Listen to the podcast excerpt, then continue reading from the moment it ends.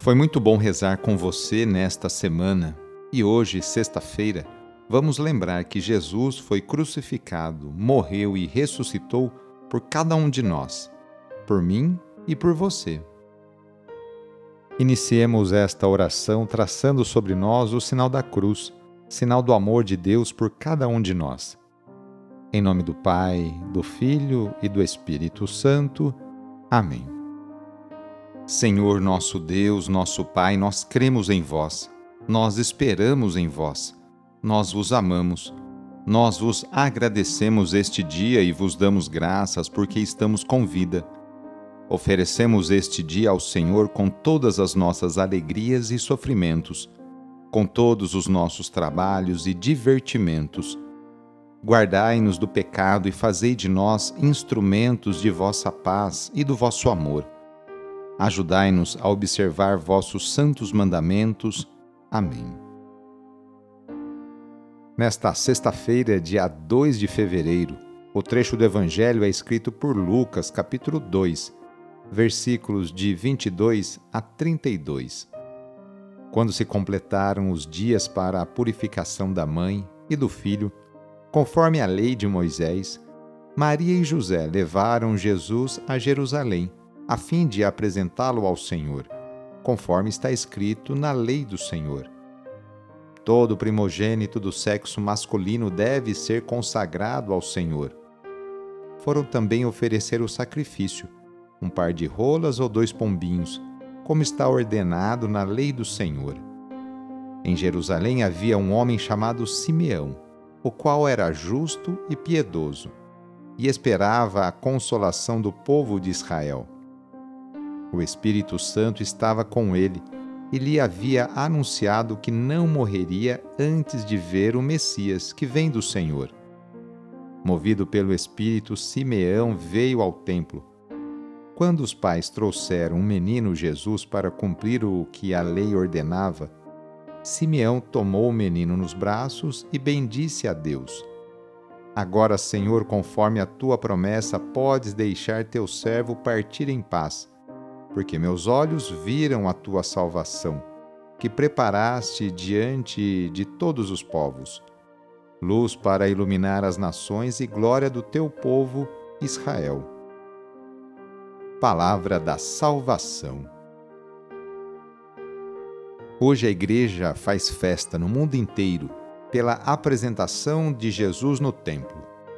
Esta festa se refere tanto a Maria por sua purificação segundo a lei de Moisés, quanto a Jesus, o filho primogênito, que devia ser consagrado ao Senhor. Depois dos pastores e dos magos, Simeão, movido pelo Espírito, confirma a identidade do recém-nascido. Trata-se do Messias, luz para iluminar as nações. Essa referência à luz fez surgir na igreja o costume de benzer as velas. Por isso, a festa de hoje é conhecida também como a Candelária. Simeão, representante da antiga aliança, é a testemunha viva e a voz de todos os que esperavam o Messias redentor. Meus olhos viram a tua salvação. Tal salvação, proclamada por Simeão no Templo de Jerusalém, tem caráter universal. Portanto, faz cair por terra o exclusivismo de Israel. Deus se revela a todas as nações. As orações na intenção das pessoas que já faleceram são expressões da ligação e do amor que temos para com elas.